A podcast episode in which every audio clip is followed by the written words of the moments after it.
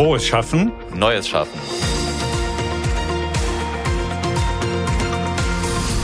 Das eigene kleine Café anstatt der sechsten Calls mit den nervigen Kollegen. Ein kleines Weingut in der Toskana statt Workflow-Optimierung via Zoom. Vom Ausbrechen aus dem Arbeitsalltag träumen viele Angestellte. Aber die wenigsten setzen es auch um. Anders unser heutiger Gast. Nach über zehn Jahren im Konzern heißt es für ihn in der eigenen Fleischerei jetzt Handmade statt Hightech. Wie sich dieser Umbruch anfühlt und woher die Sehnsucht nach einem ganz anderen Arbeitsalltag rührt, das fragen wir heute Markus Schlobach. Herzlich willkommen, Markus. Hallo, vielen Dank.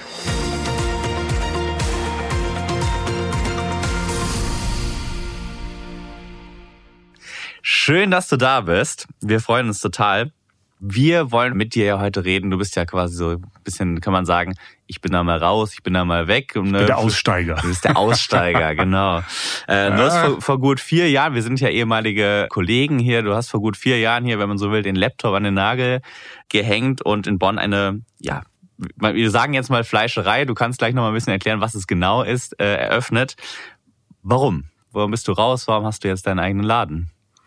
Wie du schon gesagt hast, Roman, das waren über zehn Jahre, es waren fast 20 Jahre, die ich jetzt hier in der Telekom war. Und ich habe einfach gemerkt, da ist noch Raum ist für noch was, was. Da, da, da brennt noch was, da will noch was raus. Und dann habe ich auch einfach für mich entschieden, ne, das Alter spielt auch eine Rolle. Also einfach zu sagen, ich war damals Mitte 40, das war so ein Punkt, wo ich dachte, so 10, 15 Jahre gute Energie habe ich noch und die müssen reichen dafür. Und deswegen habe ich gesagt, dann gehe ich raus habe mich damals auch gut mit meinem Vorgesetzten Resa geeinigt, mhm. bin dann raus in die Gründung und dann war ich in der Realität, in der harten Wirklichkeit. Das aber das war spannend. Das ist spannend, auf jeden Fall. Aber man vermutet immer, du weißt im HR-Bereich, dass man dann möglicherweise selbstständig sich in diesem vielleicht in diesem Umfeld auch macht als Berater oder was auch immer. Aber du machst ja was völlig anderes. Eben im Vorgespräch, bevor wir hier die Aufzeichnung äh, begonnen haben, hast du gesagt, eigentlich bist du ja jetzt Fleischhauer, was sich richtig brutal martialisch anhört. Also ist ja was ganz anderes, als was du bislang gemacht hast. Du kommst ja aus dem akademischen Umfeld. Ja, absolut. Und es war auch ein Weg. Ich habe dann mit vielen Leuten, meiner Frau gesprochen, wir haben das Ganze diskutiert und es gab x Möglichkeiten, die wir diskutiert haben. Da war auch Berater für HR dabei. Da war Gründung einer Beratungsagentur für HR Der dabei. dann, ja. Genau. Mhm. Ähm, und dann war so, tritt das Glas Rotwein. war die Diskussion oder wir machen einfach ein Edelfleischgeschäft. Und dann haben wir das immer wieder diskutiert und irgendwann meinten Freunde von uns, sag mal, wenn ihr das erzählt, da ist die ganze Energie. Bei der Beratung ist null Energie. Und dann sind wir in uns gegangen und haben gesagt, doch, das ist es. Und das gibt's auch nicht.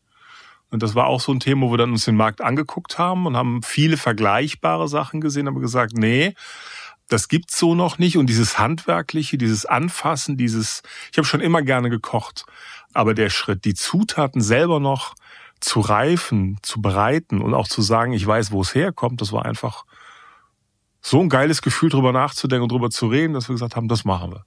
Aber es ist jetzt auch nicht so, dass man sagen könnte, so wie ich es gerade in der Einleitung gesagt habe, es gibt ja Leute, die träumen seit Jahren oder Jahrzehnten vom, weiß ich nicht, einen Kaffee oder sowas. So war es jetzt, habe ich rausgehört, bei dir oder bei euch nicht. Ne? Es war eher so, ja, das klingt eigentlich cool. So, das war eher so eine spontane Idee, kann man fast sagen, ja? Genau, es war eine spontane Idee, die dann im Prozess zu einem Geschäftsmodell wurde. Mhm. Absolut. Und das war auch ein Weg. Halbes Jahr gut. Es ist ja selten so, dass man gründet, der Laden geht gleich durch die Decke. Wie war das in der Zeit? Ich meine, die Affinität zu Fleisch muss irgendwo da gewesen sein. Ne? Das ist, ist ja auch irgendwo jetzt was Spezielles, was du da machst geht nicht gleich durch die Decke, wenn man ein Geschäft sich selbstständig macht. Wie hast du das für dich alles organisiert? Bist du hier mit einem Koffer voller Geld aus der Telekom gegangen, um dann zu investieren? Wie war das? Ich fürchte, ich bin bei Banken vorstellig geworden und habe versucht, mein Konzept gewinnbringend an den Mann zu bringen, was sich als relativ schwierig herausgestellt hat in Deutschland. Einfach weil das Konzept so eher undeutsch ist. Wenn man sich ein bisschen mit befasst, es gibt wenig Länder in Europa, die noch weniger Geld für Essen ausgeben als der Deutsche. Ähm, das heißt, der Stellenwert ist hier relativ gering. Das war das erste Thema bei Banken. Das zweite, ganz klar fachfremd. Ich hatte damals einen Koch Und ohne den hätte ich das auch nicht gründen können, weil ich jetzt kann ich selber die drei Jahre nachweisen, dass ich den Hygienestandard verstanden habe. Vorher brauchst du jemanden, den du dafür anstellst. Mhm. Das war natürlich ein anderes Thema ja. bei den Banken. Also das war schon ein Prozess, da noch ein bisschen was Angespartes reingesteckt. Und dann ging's los. Zwei Monate lang und dann kam Corona. und das Heftig, war so, so ja. die erste wo man gemerkt hat, was man eigentlich verlassen hat, weil ja. das natürlich Themen sind, die einen auf dem freien Markt, wenn man ein kleiner Unternehmer ist, viel härter und viel schneller treffen. Ja. Wie groß war denn die Umstellung? Ich meine, jetzt aus einem Angestelltenverhältnis ja über Jahre oder Jahrzehnte eigentlich. Und auf einmal ist man nicht nur für sich selbst, sondern wenn du sagst, du hast auch Angestellte auch noch für andere Menschen direkt verantwortlich, ist man natürlich auch, wenn man in einer Führungsposition ist, auch gewissermaßen. Aber da hängen ja Menschen viel enger dran und ja, du und ihr ja auch. Wie hat sich das angefühlt am Anfang? Oder wie fühlt es sich jetzt noch an? Also es fühlt sich cool an. Es hat sich auch am mhm. Anfang cool angefühlt, aber da war viel Respekt drin, teilweise auch Angst und viel unterschätzt. Als Führungskraft ist man ja auch verantwortlich. Dann war ich auch noch im HR mit Zahlen zu tun, ne, verantwortlich für Planung, kenne ich ja alles, dachte ich. Und dann ist einem in der Realität bewusst, man vergisst viel, weil man einfach alles selber machen muss. Und äh, der Effekt ist viel mittelbarer. Das ist jetzt keine Budgetabteilung, wo ich ein Projektbudget anfrage, sondern das ist eine Bank, die dir morgen einfach den Hahn zudrehen kann, wenn sie will. Das sind ganz andere Diskussionen, die da geführt werden und eine ganz andere Direktheit des Lebens. Und es fühlt sich cool an. Ja, dann kommen solche Disruptionen dazu wie Corona. Du hast es gerade angesprochen. Wie bist du denn da durch die Zeit gekommen? Ja, am Anfang war es tatsächlich, dass wir ja abwarten mussten, auch was passiert. Ja. Es gab wilde Gerüchte, weil als die Restaurants zugaben, gab es dann irgendwie Gerüchte, jetzt Metzger machen jetzt richtig viel Geld. Da haben wir gedacht, gut, das, das ist genau unser Ding. Dann haben wir festgestellt, viele haben uns für ein Restaurant gehalten, weil wir halt doch eine sehr schicke Innenausstattung haben. Stammkundschaft hast du in zwei Monaten nicht wirklich mhm. aufgebaut. Mhm, Im Nachhinein zeigen auch die Zahlen, die Leute sind auch viel stärker. One-Stop-Shopping, Supermarkt einmal in der Woche und dann bin ich safe. Das kannst du als Frischfleischlieferant nicht liefern. Mhm. Naja, und dann haben wir angepasst. Wir haben unser Konzept jetzt mittlerweile viermal angepasst. Wir sind jedes Mal, wenn wir durften, sehr stark auf Events gegangen weil das immer ein Thema war, das immer funktioniert hat. Mhm. Kochkurse, mhm. Firmenfeiern etc. Dann sind wir viel stärker in den Delikatessenbereich. Das hat aber das gab es ja während Corona nicht. Ne? Die Events waren ja gerade nee, alle aber du hattest ja immer, hattest immer Pausen, wo ah, du durftest. Okay. Ja. Und da musstest ja, du halt ah, ganz schnell okay, loslegen. Ja. Ich weiß nicht, wie viele Events wir auch geplant und dann letzte Minute abgesagt haben, weil dann wieder die Zahlen hochgingen. Dann gab es wieder eine andere Vorgabe, wie viel Quadratmeter pro Person. Im besten Sinne Agilität gelernt.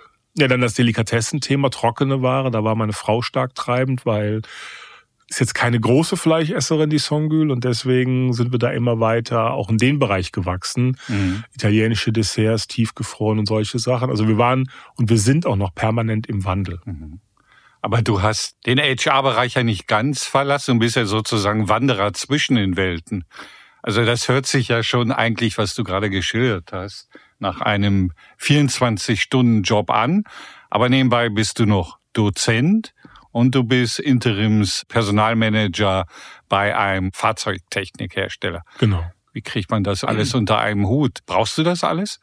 Also das Dozentendasein, das hatte ich die ganze Zeit, das hatte ich auch schon bei der Telekom angefangen. Das habe ich einfach weiter behalten, weil es mir Spaß macht, weil es mir wichtig ist ich habe festgestellt, wenn du lehrst, dann kannst du nichts anderes machen in dem Moment. Das ist ein ganz seltener mhm. Job, wo du bist jetzt hier und alles andere ist egal, weil du hast gar keinen Raum dafür, darüber nachzudenken.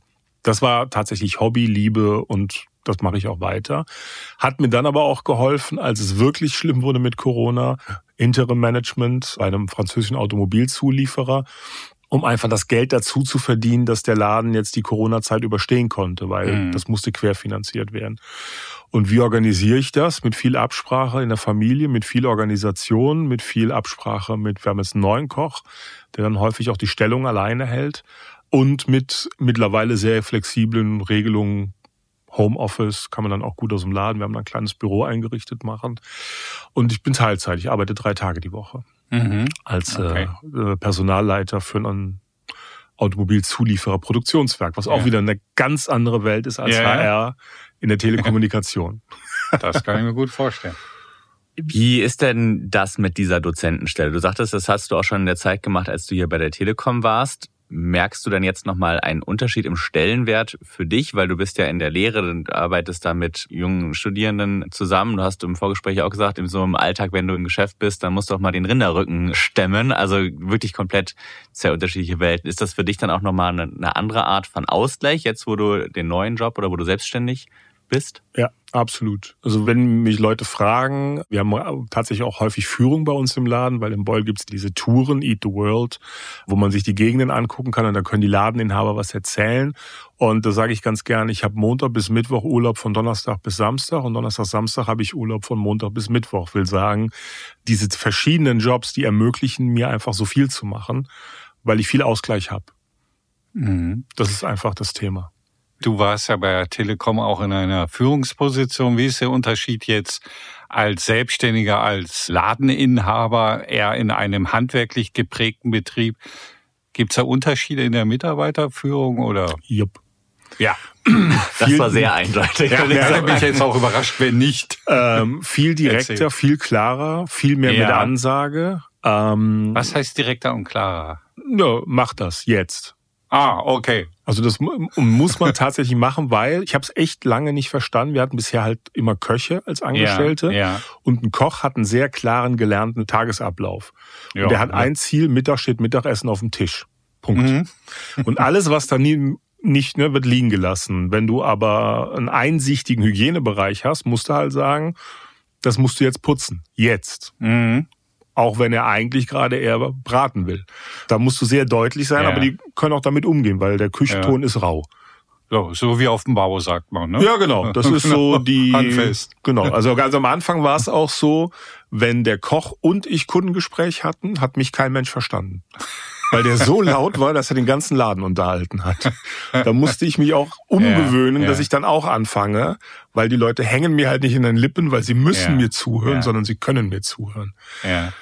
Und das ist definitiv ein Unterschied. Ja. Und ist viel einfacher in vielen Dingen. Die, die ja. Themen, mit denen man sich auseinandersetzt, sind grundlegender und werden auch viel klarer angesprochen. Da wird nicht rumdiskutiert. Ja. Ne, also ja. das ist, ich hatte vor drei Wochen das letzte Personalgespräch zu einem Thema, wo der dann mitten raus ein Amerikaner sagt, I don't like that. okay. Und dann auch ja. klar sagt, das ist scheiße. Das machen wir so nicht ja. mehr. Sonst gehe ich. Nimmt man denn was vom Konzern mit, dass du sagst, Mensch, da sind auch Dinge, die ich jetzt in dieses Arbeitsumfeld übertragen kann? Absolut. Ein Verständnis für Rollen. Das habe ich tatsächlich, muss ich sagen, im Konzern gelernt, dass wenn jetzt ja. die Hygieneaufsicht da ist, wenn man, ja. ich habe mich auch mit anderen Metzgern vorher unterhalten, auch wenn ich mich ja keiner nennen darf. Und das ist ein sehr klares gegeneinander. Ja. Und für mich war immer ein stärkeres Verständnis, dass das eine Rolle ist, die muss halt wahrgenommen werden. Okay. Und deswegen mhm.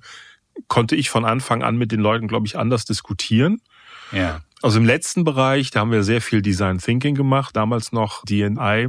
Mhm. Ich habe die Hygiene in Bonn total irritiert, weil ich mit vier Ladenvorschlägen zu denen gekommen bin und habe den Plan auf den Tisch gelegt und habe mit denen den Arbeitsalltag durchgespielt mit dem Finger. Prototyping. Mhm. Und das hat sie total irritiert. Mhm, Glaube ich. War für die auch ein bisschen unangenehm, weil sie irgendwann sagen mussten, ja, das darfst du so machen. Und die konnten halt nachher nicht sagen, das geht so nicht. Weil ja. ich habe dann auch zur Eröffnung eingeladen und dann war dann nix, weil war ja alles da. Mhm. Das war schon cool. Das habe ich tatsächlich hier gelernt. Plus, ich habe in meinem letzten Job, da haben wir uns ja viel mit Gründern auch auseinandergesetzt, mit Startups auch wieder mhm. gelernt, dass sowas möglich ist. Das muss man auch mal sagen. Für viele in einem Großkonzern ist das ja ein Traum, der ein Traum bleiben muss, weil es geht halt nicht. Und da habe ich einfach mhm. mit den ganzen Startup-Austauschen gelernt, nee, es geht. Und da hat mir dann auch, glaube ich, die Lehre geholfen, weil da haben wir auch viele Startups, die bei den Themen mitarbeiten, gerade bei der Future of Work Week. Zum Thema Druck und Stress. Das ist ja was, was am Ende des Tages wahrscheinlich jeder Mensch, der arbeitet, kennt auf ganz unterschiedliche Art und Weise. Wie hat sich die Definition von den beiden Worten für dich geändert, seitdem du jetzt selbstständig bist? Was hieß Druck und Stress vorher und was heißt das jetzt? Druck und Stress war vorher. Es gab irgendeine Deadline, es musste irgendwas zugeliefert werden, es gab keine Budgetfreigabe. Auf der Metaebene, ich war immer abhängig von irgendwas in meinem Umfeld. Das ist absolut anders. Wenn ich Stress und Druck habe bei mir im Job, auf der Arbeit, ich bin von nichts abhängig. Das Einzige, mhm. was da sein muss, ist Geld. Dafür bin ich selbst verantwortlich. Mhm. Und alles andere muss ich selber regeln. das war auch ein ganz großer Bruch. Du hattest eben schon mal die Frage gestellt, was sich geändert hatte. Ich weiß noch genau, wir haben am Anfang waren, glaube ich, noch drei Tage, bis wir den Laden aufmachen. Mein damaliger Koch und meine Frau haben sich wunderbar über die Farbe diskutiert und wo jetzt wie das Sous-Vide-Becken stehen darf und wo die Schneidemaschine stehen soll. Und ich stand da mit meinem Notfallweg, Feuerlöcher, Rettungsweg, Notausgang, diese ganzen blöden Schilder, Verbandskasten, die ja nun mal alle da sein müssen. Bis ich dann irgendwann festgestellt, gut, ich bin zwar der Chef hier, aber es kümmert keinen, also muss ich es selber anbringen. Und dann habe ich halt abends die ganzen Schilder angebracht, mhm. weil die sind halt nun mal einfach da, die musst du machen. Und das ist eine Unmittelbarkeit, die finde ich total spannend. Und deswegen kann ich mit dem Stress, den ich jetzt habe, auch viel besser umgehen, ja. weil am Ende weiß ich immer, es ist meiner. Also das mit der Abhängigkeit habe ich noch nicht ganz verstanden. Ich ahne es vielleicht, aber du bist doch abhängig von, du hast es eben geschildert, Aufsichtsämter, du bist abhängig von deinen Mitarbeitern, von dem Koch, dass der funktioniert. All diese Dinge, die sind vielleicht sicher, du bist verantwortlich dafür als Selbstständiger. Du kannst nicht sagen, naja, im Notfall ist das irgendwo im grauen Nebel, da darüber gibt es noch eine Verantwortlichkeit. Also vielleicht nochmal ganz kurz. Du sagst, du bist von nichts abhängig. Habe ich das irgendwo ja, missverstanden? Du, nee, weil ja, es gibt natürlich ein Amt, das dich ja. kontrolliert. Es gibt eine Bank, die sagt, du hast Geld oder du hast kein Geld. Du hast aber niemanden, der sich sonst drum kümmert. Das heißt, du ah, wartest nicht auf jemanden, ja. der im Prozess jetzt dafür verantwortlich wäre, das zu tun und gerade ein größeres okay. Thema hat. Mhm. Äh, sondern du bist der, der den mhm. Laden putzen muss im mhm. Zweifelsfall. Mhm. Und das ist so, wo ich mir denke, das ist auf eine ganz seltsame Art ist das beruhigend. Ich würde gerne mal auf ein Thema zu sprechen kommen. Wir diskutieren in Deutschland ja aktuell viel über den Stellenwerk von Handwerk insgesamt. Fehlen Zehntausende Lehrlinge im Handwerk. Und mich würde interessieren, wie erlebst du Menschen, die du neu triffst? Erlebst du jetzt einen Unterschied in der Wahrnehmung für dich? Also treten Leute dir anders äh, gegenüber, jetzt wo du ein Handwerk hast, wo du einen Laden hast, im Vergleich zu vorher, wo du Manager warst? Ja. Und ich habe das wirklich das erste Mal bewusst, also wirklich ist mir klar geworden, was das bedeutet, als ich mein Vorstellungsgespräch mit dem ersten Werkleiter hatte für diese Interim-Tätigkeit. Und ich habe mich halt zu 100 Prozent auf mein HR-Wissen verlassen. Ne, mhm. Ich war Manager und all das. Und mit dem Dirk bin ich mittlerweile befreundet und der hat mir irgendwann gesagt, ich habe dich deswegen genommen, weil du mit den Händen arbeitest und weil du was gegründet hast und dafür verantwortlich bist. Und für mich war wichtig, dass ich jemanden habe, der versteht, was es bedeutet, ein Werk zu leiten. Und das tut keiner, der sowas nicht gemacht hat. Mhm. Und auch beim Umgang mit den Leuten, jetzt in dem Produktionsgewerbe, sobald die wissen, dass ich handwerklich arbeite, reden die ganz anders mit mir. Positiver. Positiver. Mhm. Und im Laden selber, nur da ist mir vorher nie aufgefallen, wahnsinnig viel Respekt, den die Leute dir entgegenbringen. Und ich habe einen sehr großen Kundenstamm, die selbstständige Handwerker sind. Und ich glaube, die käme nicht zu mir, wenn ich immer noch der Manager wäre. Hm, Spannend. Also du erlebst eher einen, einen positiven Wandel, absolut, ja? Absolut. Das ist wahrscheinlich spielt der Gründerbonus dann auch so, boah, spannend, ja, ne, ja, sichere Anstellung, ja, hätte in Rente gehen können. Das kommt natürlich auch alles. Nur ich glaube, Menschen mögen es, mit Leuten zu reden, die was machen. Auch bei den Kochkursen. Wir, ja. wir haben da einen, einen, Koch, der war Sous-Chef beim Kaspers, als die ihren Stern erkocht haben. Und was der erzählt, die Leute hängen dem an den Lippen. Und der ist ja hm. auch ein Handwerker. Ja. der macht halt aus Ei und Butter macht er eine Soße. Ja. Und das finden die Leute so faszinierend, ja, wenn er ja. denen auch genau erklären kann, die Temperatur und wenn es mehr ist, passiert das. Aber das nicht erklären kann, sondern das, während er das tut, erklärt. Das finden Leute faszinierend. Glaubst du denn, dass handwerkliche Jobs insgesamt wieder attraktiver werden? Ich habe bisher gerade angesprochen, wir haben so viele Menschen, die uns da eigentlich fehlen, gerade junge Menschen. Du erlebst es positiv. Siehst du es insgesamt auch optimistischer, dass wir da auf eine bessere Zukunft, was das angeht, hinsteuern? Oder wenn sich das Bild des Handwerkers ändert. Und wie also ändert sich das? In den Schulen muss deutlich mhm. weniger über Studium gesprochen werden, sondern auch über Handwerk, ja. über die Möglichkeiten. Ja. Man darf nicht vergessen, ich hatte ja eine Karriere. Ich war 45, als ich mich dafür entschieden habe. Das heißt, ich hatte einen Erfahrungshorizont, mit dem ich das machen kann. Mein Vater war Handwerker, deswegen kannte ich es auch. Was hat der gemacht? Der war Bauleiter, hat aber als. Zeichner angefangen und mein Opa war auch Zeichner. Also ich war der Erste, der studiert hat auch. Okay. Mhm. Und ich merke, dass wenn ich mit jungen Leuten rede, also gerade auch jetzt, wir bilden ja aus, ne, Produktionsgewerbe, mhm. ja. wir sind die letzte Instanz häufig bei der Ausbildung. Ja. Also ganz selten, wir haben jetzt einen, der hat das Studium aufgegeben und macht jetzt eine Ausbildung und will danach wieder studieren. Und er sagt, er hat in der Schule das Falsche gelernt. Seine Erwartungshaltung war gegenüber dem Handwerk falsch. Mach alles, damit du studieren gehen kannst. Und das Mhm. war ja, ja, ja. häufig so. Und das muss so, sich ja. ändern. Ich glaube, sonst ist es einfach geil, was mit seinen Händen zu machen. Ja. Das sagen ja viele. Ja. Gibt ja auch, wie viele Leute gehen dann und machen was mit Holz. Ja, ja, genau. Dieses, äh, dieses haptische, fast dieses, schon haptische, sinnliche. ja genau, der Ja, Geruch, genau, dieses, der- der äh, Geruch, dieses ja. ganze Thema und ähm, Mhm. habe ich ja auch auf eine ganz andere Art. Ja. Andere würden sagen, da macht man sich die Hände schmutzig, dann gehe ich doch lieber zur Uni. Also das ist ja, Ja, ja. wahrscheinlich so das andere Bild. Jetzt mal ganz speziell auf dein Geschäft nochmal äh, den Blick geworfen. Macht dir das Sorgen, dass immer mehr Menschen vegane Lebensformen bevorzugen? Ist das ein Thema, das dich umtreibt oder sagst du, du bist in einem Bereich, da muss ich mir keine Sorgen machen, ich bin höherpreisig unterwegs, ich habe eine andere Qualität. Dieser Trend geht ziemlich an mir vorbei. Nee, ich muss den Trend schon sehr stark im Auge haben. Und Mhm. wir haben auch tatsächlich vegane Fleischersatzprodukte, die wir aufgenommen haben, weil wir gemerkt haben, es ist ein Thema. Ansonsten ist es aber was, wo wir sagen, es geht genau in die richtige Richtung. Eher Fleischverzicht als Fleischkonsum. Ah ja. Weil das ja auch das ist, wofür wir stehen. Wir sagen ja selber maximal zweimal die Woche Fleisch. Beim Budget, das du sonst für die ganze Woche ausgibst, dann kannst du dir das gut gehaltene Fleisch Ja. auch leisten, was auch einfach anders schmeckt. Das ist Ja. dann Genuss. Ja. Und ja, ich verstehe natürlich Menschen, die sagen, sie wollen keine Tiere töten, damit sie die nicht essen müssen oder können. Verstehe ich total. Deswegen bieten wir auch jede Menge vegetarische Alternativen an. Auch aus Nachhaltigkeitsgründen, wobei da natürlich die Ersatzprodukte nicht ganz so einfach sind, wie man sich das immer vorstellt. Aber auch da müssen wir das neu denken. Ich weiß noch, was mich mit all meiner Erfahrung immer noch erschrocken hat, ist, als es mal hieß, es soll alles außer Stallhaltung, ich glaube, drei und vier, die sollen noch erlaubt sein und alle anderen sollen verboten werden. Da hat die Fleischindustrie direkt gesagt, das ist ein Invest von mehreren Milliarden Euro in Ställe und Haltungsform. Ah, okay. Und da geht's nur darum, dass die Viecher Tageslicht kriegen ne? und nicht auf. Spaltböden stehen. Das ist alles. Die dürfen immer noch angebunden stehen, was eigentlich, finde ich, ein Unding ist. Aber selbst das kostet mehrere Milliarden und dann weiß man, wo unser Fleisch herkommt.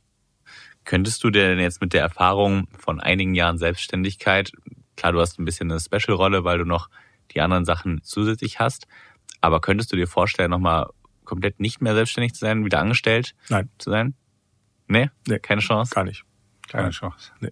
Das kennt man ja, die Rückkehrer, weil es vielleicht irgendwo nicht klappt, aber. Das ist ja ein anderer fließt auch, Antrieb. ja. Ne? Also ja, ja, tatsächlich ist es, und Ja. da hast du recht, ich habe halt ein bisschen eine Sonderrolle und da war Ja. tatsächlich, Corona hat mich da reingezwungen, hat aber auch möglich Mhm. gemacht, weil Interim Manager, HRler sind gerade gefragt wie sonst was. Und auch da bist du ja nicht in einem Angestelltenverbund und die Firma hat mich schon mehrfach gefragt, ob ich mir das vorstellen könnte und die Antwort ist klar nein. Genau. Mhm. Dafür ist mir meine Freiheit zu wichtig. Nachvollziehbar. Eine Frage habe ich noch. Ich weiß nicht, ob du die beantworten kannst. Wenn ich jetzt morgen also mein eigenes Café eröffnen möchte, welchen Fehler darf ich denn auf gar keinen Fall machen? Auch wenn Kaffee und Fleischerei nicht ganz das gleiche sind. Vielleicht die Fehler, die ich gemacht habe. Ich habe zu lange an dem Plan festgehalten und habe relativ lange gebraucht, um mal zu hinterfragen, ob denn das alles noch in die richtige Richtung läuft. Was ich direkt gemerkt habe, ist, ich musste sehr schnell ablegen und das habe ich unterschätzt. Jetzt schätze ich es, Sachen selber machen. Ne, Und nicht, mache ich nicht, weil ist ja nicht meine Rolle, sondern da merkt man ganz schnell, das ist jetzt deine Rolle. Und da habe ich ein bisschen gebraucht, um das wirklich komplett umzusetzen. Und das sind, glaube ich, die zwei Dinge, wo ich sagen würde, da hätte ich mit mehr Augenmerk draufgehen müssen. Wunderbar. Markus, vielen Dank, dass du hier warst. Ich danke euch. Es war ein tolles Gespräch. Vielen Dank für die Einsichten in das Thema. Ich sag's mal so. Wie kann man Karrieren neu denken? Bist du ein tolles Beispiel. Ich glaube, in diesem Gespräch war eine ganze Menge Inspiration für unsere Hörer. Vielen Dank und weiterhin viel Erfolg. Ich danke euch. Danke, alles Gute. Danke.